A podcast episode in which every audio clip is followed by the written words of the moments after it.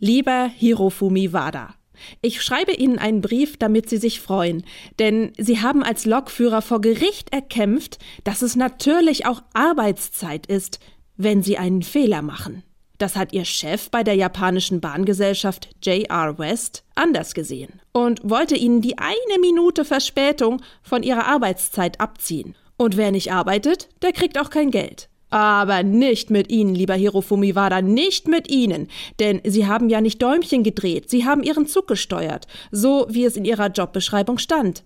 Und den Fahrplan, den haben Sie ja auch nicht gestört.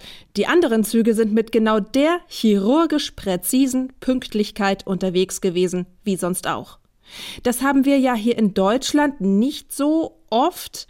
Aber mir wird natürlich jetzt klar, woran das liegt, lieber Hirofumi Wada. Wenn Züge bei uns zu spät kommen, ist das ein Zeichen von Fehlerkultur.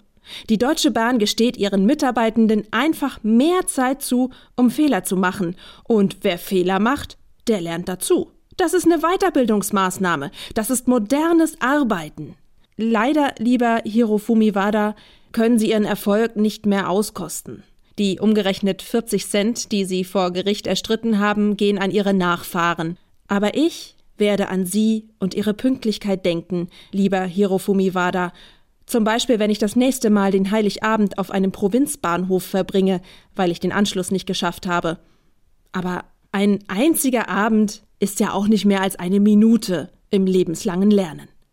Es grüßt Sie herzlich, Ihr Fan Katharina Krüger.